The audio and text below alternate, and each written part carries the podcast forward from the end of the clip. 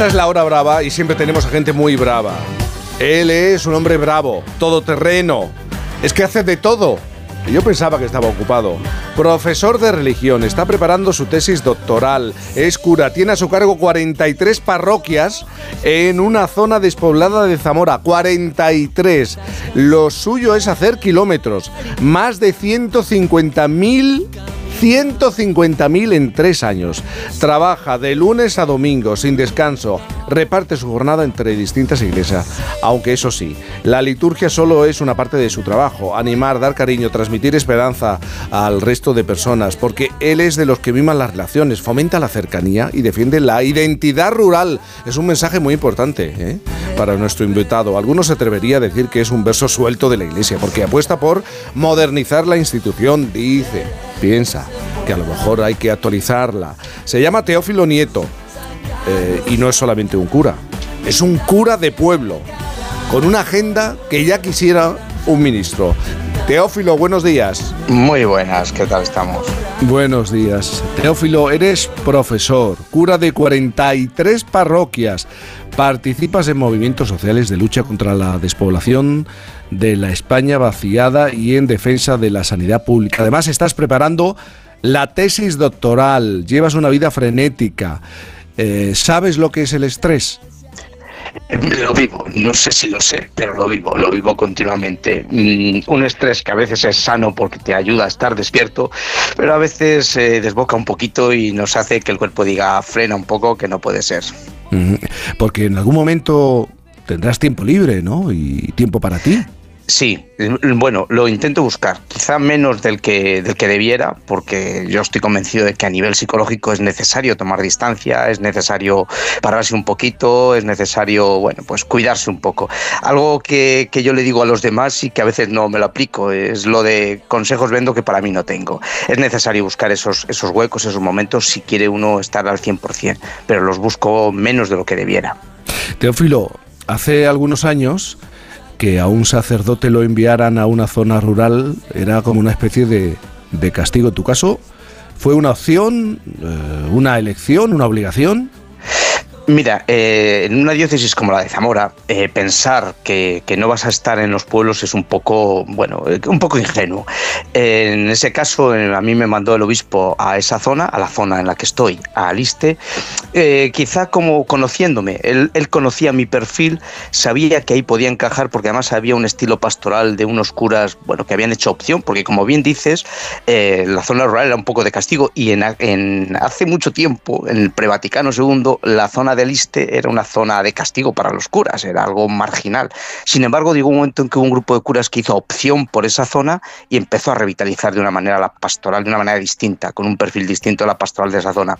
Conociendo ese perfil que había de curas, conociéndome a mí, el obispo me manda para allá y para mí fue todo un regalo, un regalo en el que llevo ya 29 años un regalo y un reto, ¿no? Porque ¿cómo, ¿cómo se organiza un sacerdote que tiene que atender 43 parroquias? ¿Cómo es el día a día?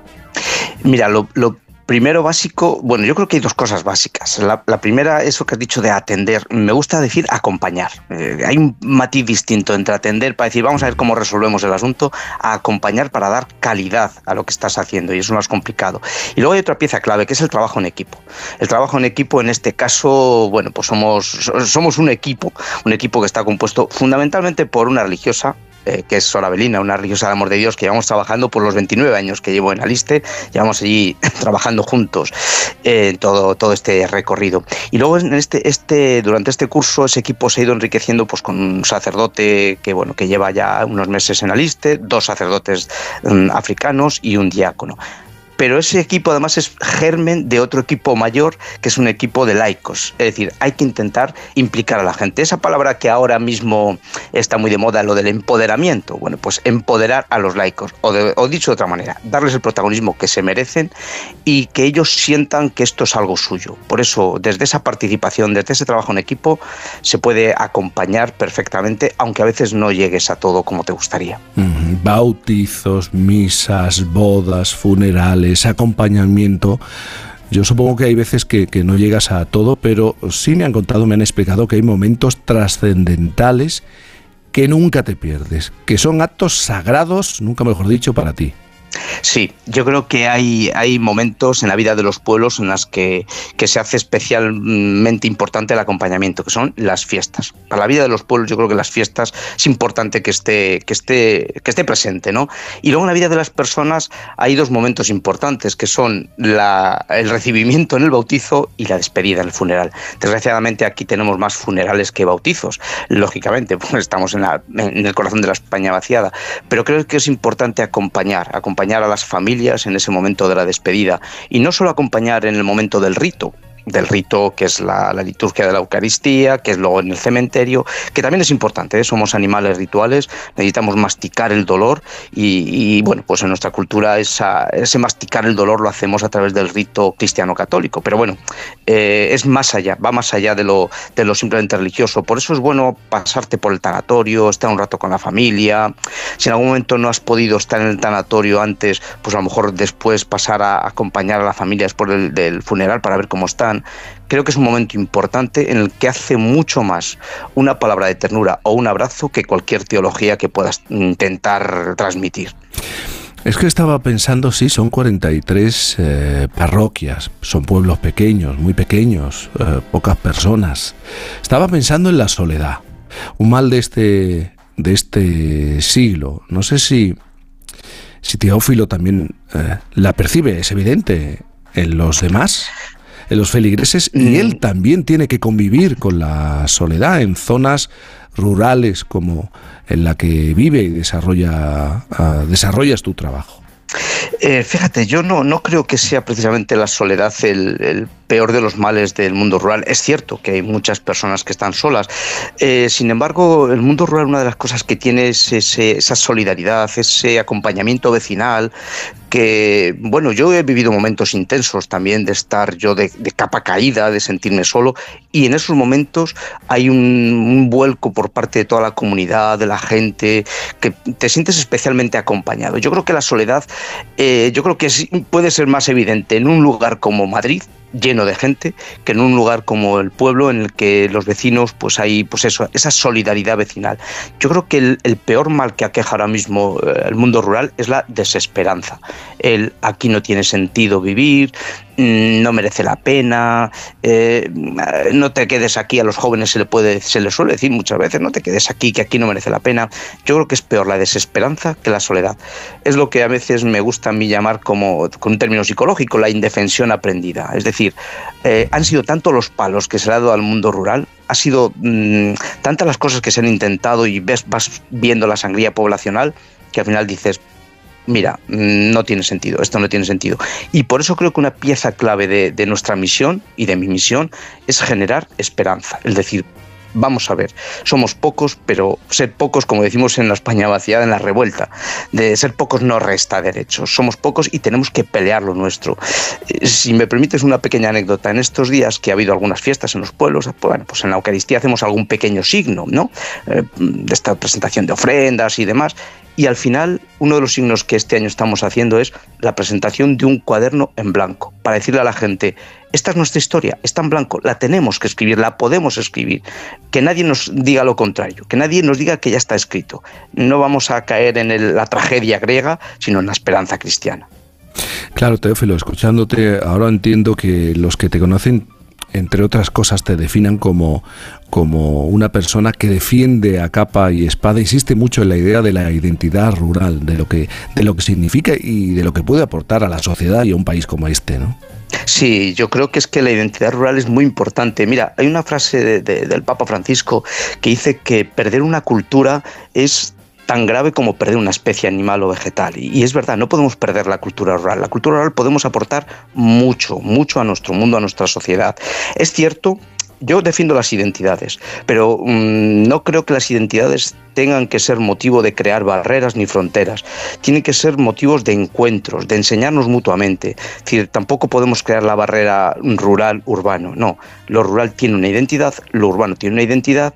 No podemos diluirlas. Si diluimos las identidades, al final caemos en las manipulaciones, en las esclavitudes, defendiendo la propia identidad, pero diciendo esto yo te aporto a ti esto aporto al mundo con nuestra identidad rural, vamos a ver qué me puede aportar el mundo. Cuando uno tiene definida su identidad, es capaz de hacer eh, crítica ante lo que le viene. ante lo que le viene, pero es también capaz, cuando uno se siente mm, firme en su identidad, es capaz de acoger lo que viene, no de una manera acrítica, como digo, pero sí de una manera abierta y también de una manera responsable para decir, esto puedo aportar yo también. Es importante defender la identidad, pero sin caer en el chauvinismo.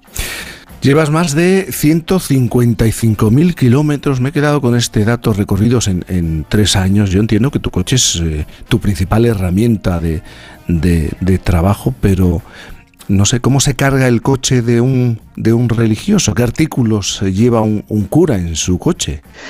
Mm, yo creo que lo más importante que, va en el coche es la persona. Eh, intento que sea, que sea eso, eh, llevar mm, en mi, que en mi coche al ir mi persona vaya cargado con esta esperanza y no una esperanza ingenua. Es decir, quiero, quiero que, lo que esté bien cargado es mi corazón. Permíteme que me ponga un poco ñoño si quieres, ¿no? Que esté bien cargado mi corazón. A partir de ahí sí que es cierto, pues bueno, pues que hay que ir previsto. Eh, me gusta llevar vino de repuesto por si en alguna parroquia falta, las formas de repuesto por si en alguna parroquia falta. Y si quiero subrayar que es por si falta en algún sitio, porque sí que nos gusta, eh, y es una de las cosas que Abelina y yo, Abelina la religiosa, el amor de Dios y yo, eh, hemos tenido claro desde el principio, es que cada parroquia tenga su identidad, tenga sus cosas propias, sus propios eh, ornamentos litúrgicos, ¿no? En este caso, pues también las formas y el vino, pero a veces falta y hay que reponer, y eso es lo que llevo de repuesto. Y nos parece muy importante que tengan su propia identidad, por muy pequeñas que sean. Y vuelvo a lo de antes. es importante generar identidad, confianza en sí mismo desde la apertura a los demás y desde la acogida de los demás, ¿no? Pero bueno, como te decía, que tengan identidad, aunque luego llevamos ese, ese repuesto. Y luego, por supuesto, siempre va algún libro, la agenda tiene que ir cargada en el coche, siempre la agenda, y algún libro también, hay algún papel por ahí suelto de alguna reunión y alguna historia de estas. Y Teófilo, si algún día, en algún momento, en estos años, el obispo te llama y te dice, te necesitamos en, no sé, en Madrid, en Barcelona, en Valencia. Mm, eh, bueno, somos, somos sacerdotes diocesanos, con lo cual nos moveríamos dentro de, la diócesis. Mm. Pero desde luego, si, si en algún momento yo recibiera alguna llamada para hacer alguna tarea en una gran ciudad, mi primera respuesta sería que no. Después habría que contrastarlo, habría que, mm. bueno, pues no lo sé, nunca se sabe, pero desde luego mi opción es por lo rural. Y eso es algo que es difícil de entender en nuestra sociedad en la que eh, consumimos no solo bienes y servicios, sino también experiencias. Entonces, mantener una tensión en un mismo sitio es complicado porque podemos caer en el aburguesamiento intelectual, pero creo que también está mm, esa opción de decir esa fidelidad a lo pequeño, ¿no? decir, yo no quiero caer en el en eso tan típico de nuestro mundo de decir, bueno, para prosperar tienes que irte a una parroquia más grande o a un sitio más grande. Pues no, yo creo que estoy bien próspero aquí y aquí es donde quiero donde quiero quedarme, aquí quiero quedarme y desde luego mi opción es por lo rural, por lo pequeño, por lo sencillo. Y creo que es un gran reto que tenemos en nuestra sociedad y especialmente en nuestra iglesia. Creo que estamos dejando de creer en la fuerza de Nazaret, es decir, eh, en, esa familia de Nazaret, en ese Dios sencillo, tierno que viene aquí y desde ahí es capaz de transformar nuestra historia. Bueno, pues eh, seguimos creyendo en, la, en que tenemos que estar en los grandes lugares, en los grandes palacios, en los grandes mm. templos. Pues a lo mejor no, a lo mejor no. Tengo una última pregunta. Eh, ya sé que requeriría minutos y, minutos, pero hemos hablado mucho en este programa en Por fin los lunes y además con, con, datos, con estadísticas, con, con encuestas, por ejemplo, de, del CIS. ¿Qué crees que ha pasado en este país que en los 80 era el país que se mostraba eh, el, país más religioso, más creyente de Europa y, y, con el paso de las décadas parece ser que España se, se ha ido, se ha marchado al lado contrario qué es lo que está pasando con la fe de los españoles. Mm, creo que deberíamos preguntarnos, lo primero es si realmente era así, éramos un país religioso o éramos un país encerrado en una cristiandad que es distinto. ¿Y qué es lo que ocurre cuando a un perro lo tienes atado y lo sueltas? Pues a lo mejor resulta que tiene la reacción contraria a la, a la que podrías esperar. ¿no? Lo primero, como te digo, es, ¿éramos un país religioso o éramos un país encerrado en una cristiandad? Y eso crea un efecto rebote, como es, como, es natural, ¿eh? y con eso tenemos que contar. Luego también, a partir de ahí, estamos de lleno en lo que es el mundo occidental, y el mundo occidental es el mundo del inmediatismo, el mundo del materialismo, el mundo del consumismo y, son valores contrarios al Evangelio al Evangelio. Con lo cual yo diría que hay dos cosas. Una, por un lado, una reacción de, una reacción contraria a la institución, a una institución que ha tenido eh, a este país un poco atada, un poco atado, ¿no? Reacción a una institución. Pero por otro lado, cuando tú analizas los valores del Evangelio, esos valores de la solidaridad, de la fraternidad, de la igualdad, de la ecología, hay valores que coinciden con algunos valores sociales, pero cuando eh, esos valores se dicen, no, no, pero es que estos valores hay que pelearlos desde el compromiso sostenido en el tiempo y no desde el ahora me apetece, no, no, no, sino debes hacer esto y continuarlo. Eh, eso ya también chocamos mucho con esta sociedad, que yo creo que, el problema de lo que está detrás es un paradigma cultural que yo definiría como el neoliberalismo que no es una ideología, es un paradigma cultural, algo que, que está en nuestras conciencias y tiene dos bases, el individualismo contrario a una religión como la cristiana que habla del valor de lo comunitario, y el economicismo, es decir, eh, creer que todo se soluciona con dinero. Mm, y eso es algo que va también en contra de los valores de Jesús. Cuando los, los propios discípulos de Jesús se acercan a él, le dicen, oye, que solo tenemos cinco panes y dos peces, a no ser que vayamos a comprar. Y Jesús le dice, no, no, no es cuestión de dinero, no es cuestión de comprar, es cuestión de organizarse, colocados por grupos, ¿no? Ahí chocamos chocamos esos dos pilares de nuestra sociedad, de nuestro paradigma cultural, con los pilares del Evangelio. Pero insisto, y vuelvo a lo primero, también la institución como institución, como estructura, tiene que replantearse muchas cosas de lo que ha hecho y de lo que está haciendo. Teófilo Nieto, el sacerdote, el cura de las 43 parroquias, más de 155.000 kilómetros en, en tres años, además eh, sigue estudiando, preparándose. Bueno, hay, hay, tiempo para todo, decía mi, mi abuela. Muchísimas gracias por estar con nosotros. Muchísimas gracias a vosotros. Un saludo muy grande.